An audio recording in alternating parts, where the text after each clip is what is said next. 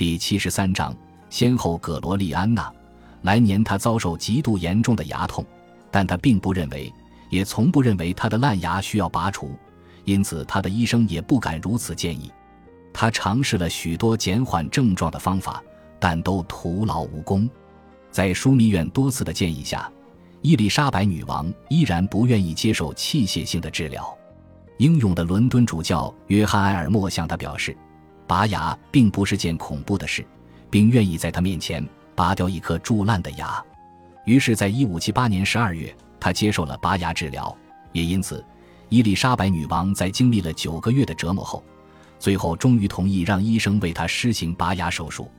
术后，任何有关牙齿的事情都成了禁忌话题。之后，每当出现了蛀牙，他都只愿意忍痛，再也不愿意接受拔牙治疗，因为他听说菲利普国王在接受拔牙治疗后，从此只能吃流质食物。这个决定让他多年来断断续续的受牙痛、牙龈疾病之苦，最后甚至出现面部与颈部神经痛。当代的数据显示，他的脸颊肿起，可能就是脓疮造成的结果。他越来越喜欢含糖食物。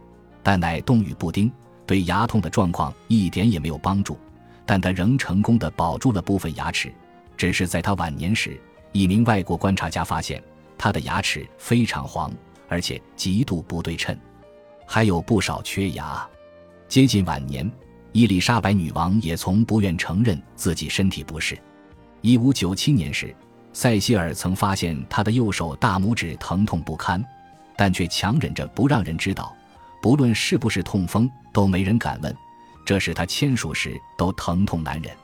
他的医生是最顶尖的，在那个年代，多数医生犹豫不决又危险的治疗可能加速病患的死亡。但伊丽莎白女王没有时间找他们来，而且她也尽可能的避免与医生打照面。尽管她喜欢强迫生病的臣子依照她的调配吞下他认为有治疗奇效的药草水果汤。但当他生病时，要说服他吃药并不容易。偶尔会发现，伊丽莎白女王仿佛扮演慈母的角色，喂食这些普通又古老的方剂让有人吞服，甚至自吹自擂地表示，这些方剂能治愈全天下所有的病。伊丽莎白女王的独门配方只剩一剂留存至今，是她亲自调配用来治疗有听力问题的诺斯勋爵的。烤一小块豆粉糕，待它温度上升，包成两半。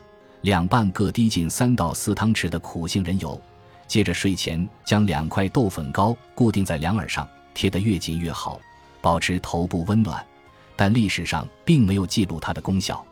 伊丽莎白女王极度反对当时流行的泻剂，因为她认为吃了泻剂的人就有偷懒开小差的理由，于是禁止她的侍女们服用泻剂。一五九七年，两位侍女并未服从她的命令，偷吃了泻剂。因而被罚三天不准入宫。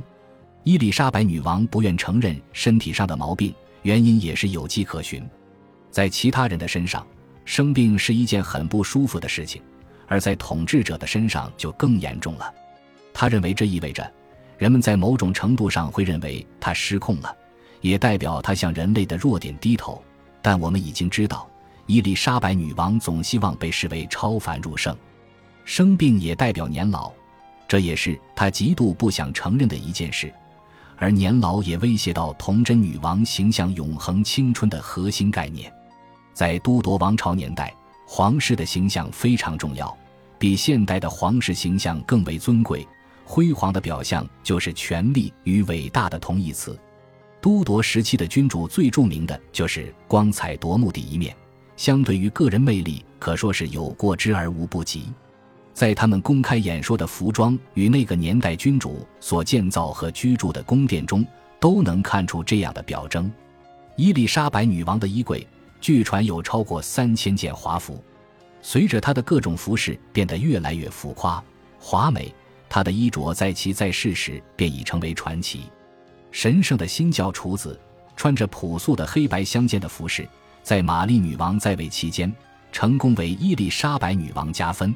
继位后，他的服饰风格大幅扭转，出现色彩缤纷、炫耀卖弄的形象。伊丽莎白女王在人像绘画中总是身着蚕丝、天鹅绒、缎子、塔夫绸或金丝织成的衣裳，上面装饰着真正的宝石、无数的珍珠，并奢侈的以金银线相饰。硬挺的碧金与浆过的网纱制成的立领，则随着时间的推移越来越夸张。他最喜欢的颜色是黑白与银，并以银色的半透明头纱做装饰。他的许多衣服上都装饰着他自己的象征物，包括玫瑰、太阳、彩虹、巨兽、蜘蛛、麦穗、桑葚、红石榴与他最爱的花——三色堇。有时候，伊丽莎白女王的服装与其他服饰。则是臣子送给他的新年礼物，有些礼物他甚至一生都没穿过。这些衣服与其他弃之可惜的服饰与鞋子，他都会送给侍女们。但部分友人与臣子赠予的礼物，他又显得十分珍惜。一五七五年，哈维克的贝斯小组在送了女王一件上面绣着各式各样的花与康乃馨的蓝色斗篷后，听闻宫中的朋友转述。女王陛下从未这么欣赏您送的礼物，斗篷的颜色与特殊的装饰让这件衣服价值不菲，让女王因此用我从未听闻的好话大赞夫人您。贝斯小姐因而感激涕零。身为未婚女子，伊丽莎白女王非常喜欢穿低胸的衣服，这个习惯一直维持到老年。通常她都将头发在背后扎成发髻，但偶尔也会刻意将烫卷的头发放下。年纪渐增，头发渐白后，她甚至会戴上红色假发，这在宫中的侍女间蔚为风尚。她的许多衣服都是宫中裁缝师沃特费雪量身定做的，亚当布兰德则负责提供毛饰。每天早上，寝宫侍女都要花两小时才能帮女王着装完成。在至少四个宫殿中，女王都有提供流动自来水的专属厕所。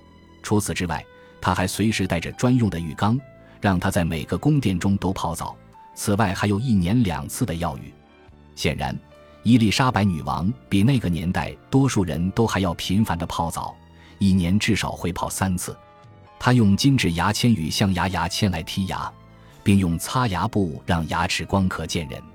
在那个时代，因为误信吃甜食能让呼吸气味变甜，她因而吃进大量糖分。在华丽的衣裳下，她穿着细致的亚麻布，以保护无法洗涤的服装不受汗水的侵蚀。而这些衣服则分为许多不同的部分，包括三角胸衣、短外衣、袖套、衬裙与环状领，再透过绑结或扣子固定在筋骨束缚上，最后再穿上随着流行增大的筋骨环，一种坚硬环状的裙状物。伊丽莎白女王从小就习惯穿这样的衣物。但她偶尔会要求宫廷制金骨环师约翰贝特帮她稍微修改一下，因为他的衬布常碰到与三个世纪后维多利亚时期的女性一样的问题。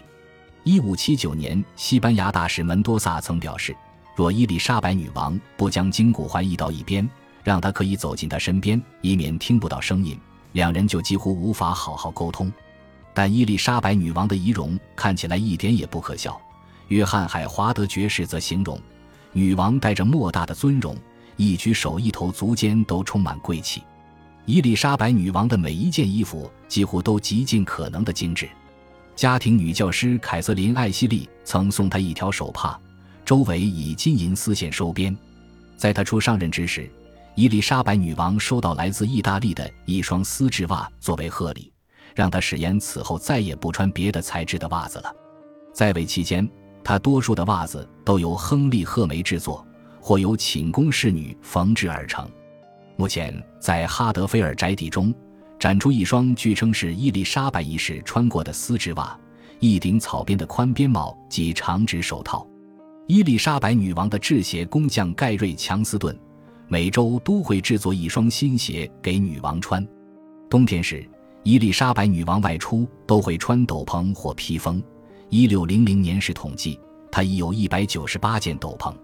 根据约翰·海华德爵士的观察，伊丽莎白女王的外貌修长挺立，她的头发偏向淡金色，前额大而白皙，眼睛水灵有活力，但却有近视的嫌疑。她的山根较平，鼻子凸起，脸部比例长，但加上些许的威严与谦逊后，仍拥有傲人的美丽。与那个年代多数的女性一样。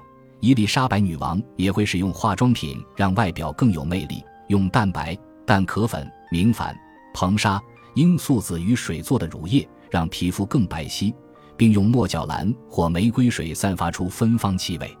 他会用碱液洗头，这是一种木头烧成灰烬后与水混合的液体。他会将这种液体与镜子一起放在梳妆台上的罐子里，并将梳子放在珠宝盒中。着装完毕后。他会戴上大量的珠宝，让站在烛光之下的他闪闪发光，让身边的人都感到光彩夺目。一五九七年，法国大使发现他戴着无数的珠宝，除了头上，还有他纤细的颈项、手臂与食指上，他的脖子与手腕上都戴着大量的珍珠，两手各戴一个手环，看来都价值不菲。四年后，让意大利大使感到惊奇的是，伊丽莎白女王穿着全白的衣裳。装饰着许多珍珠、刺绣与钻石，她能撑得住这些珠宝，让我感到十分讶异。一名德国访客则表示，伊丽莎白女王穿戴的任何衣物都镶着大大的钻石与其他珍贵宝石，而在她那裸露的胸前，则戴着一条长长的金银丝细装饰的披巾，上面还夹着一只看起来活生生、非常逼真的丑陋蜘蛛。感谢您的收听。喜欢别忘了订阅加关注，主页有更多精彩内容。